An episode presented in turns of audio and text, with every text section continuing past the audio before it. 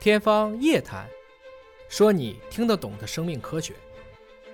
天方夜谭，说你听得懂的生命科学。各位好，我是向飞，为您请到的是华大基因的 CEO 尹烨老师。尹老师好。向飞同学好，今天我们聊一聊冬眠的开关。我们知道呢，有一些像熊啊这样的动物，它是要冬眠的。哎，可是像小老鼠这样的动物，嗯其实是没有冬眠的习惯啊。嗯，但是科学家们却发现呢，通过某种方式操作，即便是像小老鼠这种没有冬眠习惯的动物，也可以让它产生一种类似于冬眠的蛰眠，蛰伏下来了，对能量的需求量变少了，它也能够活下来，就基本上属于一种半睡半醒的一种状态啊。我们今天跟尹老师聊一聊这样的一种研究，对我们的生活会有什么样的指导意义？这个我们都知道，二十四节气里有一个叫做惊蛰。惊蛰什么叫惊蛰呢？就是所有的啊小虫子啊小动物啊都活过来了，没有虫子，啊没有虫子，虫子肯定不行，虫子是虫子死了基本上死了。主要是指我们说变温动物嗯或者叫冷血动物嗯，尤其是青蛙、嗯，蛇这一类的。对，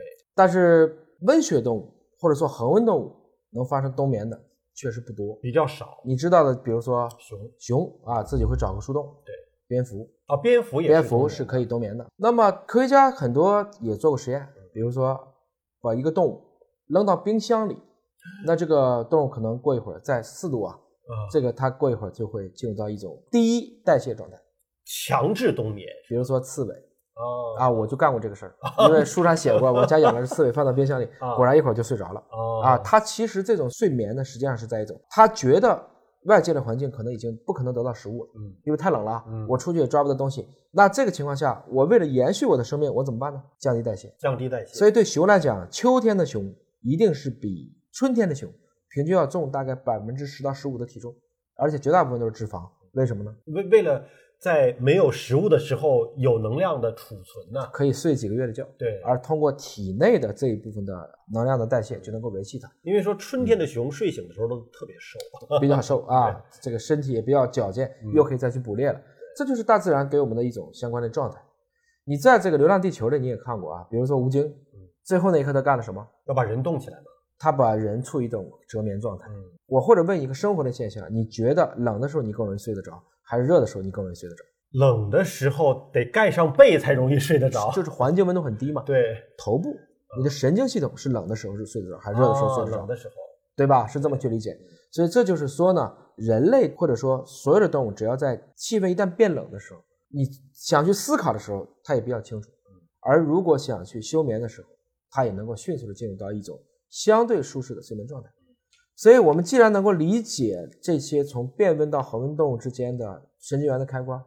我就可以试图通过现在一系列的基因调节，包括我通过现在的功能核磁，包括通过一系列的脑科学的这些设备，来找到能够导致所谓的折眠。折眠还不是冬眠，它嗯就是可能会睡个几天，降低代谢，哎，那个点上的代谢就很低，目标就是一个，我一定要能生存下目前是两项独立的研究发表在《自然》杂志上啊，那么分别是日本筑波大学的神经科学家和哈佛医学院的神经科学家，他们都研究了小鼠的一个折眠的问题，并且呢，日本的这个科学家找到了一个多肽 QRFP，他发现呢，